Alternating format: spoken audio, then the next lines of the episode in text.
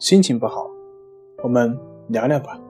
关系五分钟等于放松一整天。大家好，我是心理咨询师杨辉，欢迎关注我们的微信公众账号“重塑心灵心理康复中心”，也可以添加微信 s u 零一一二三四五六七八九，了解焦虑的解决办法。今天要分享的作品是。我们是否真的需要知道焦虑症的发病原因呢？如果你患有某种焦虑症，你可能会关心发病的原因，然后问自己：为什么我会遭受惊恐发作呢？为什么我会焦虑呢？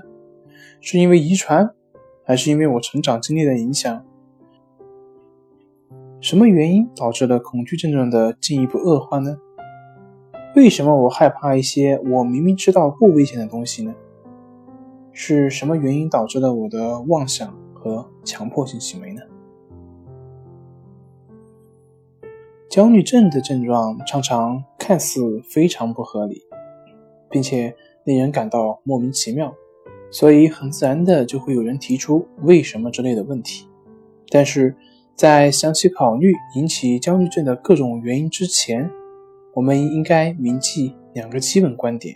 首先，虽然通过学习焦虑症的原因，你可以深入的了解到这些问题是如何发展的，但这些知识并不是解决你个人问题的必须。用来解决焦虑症的各种策略，比如放松、体育锻炼、脱敏法、改变自我对话和错误的信念、情感。这些策略是否有效，也并不取决于焦虑背后的原因是什么。知道这些原因对于如何治愈焦虑症并不是必要的。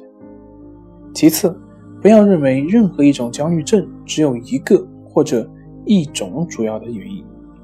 我们要知道，不管是患有是惊恐发作、社交恐惧、广泛性焦虑还是强迫，如果要治疗的话。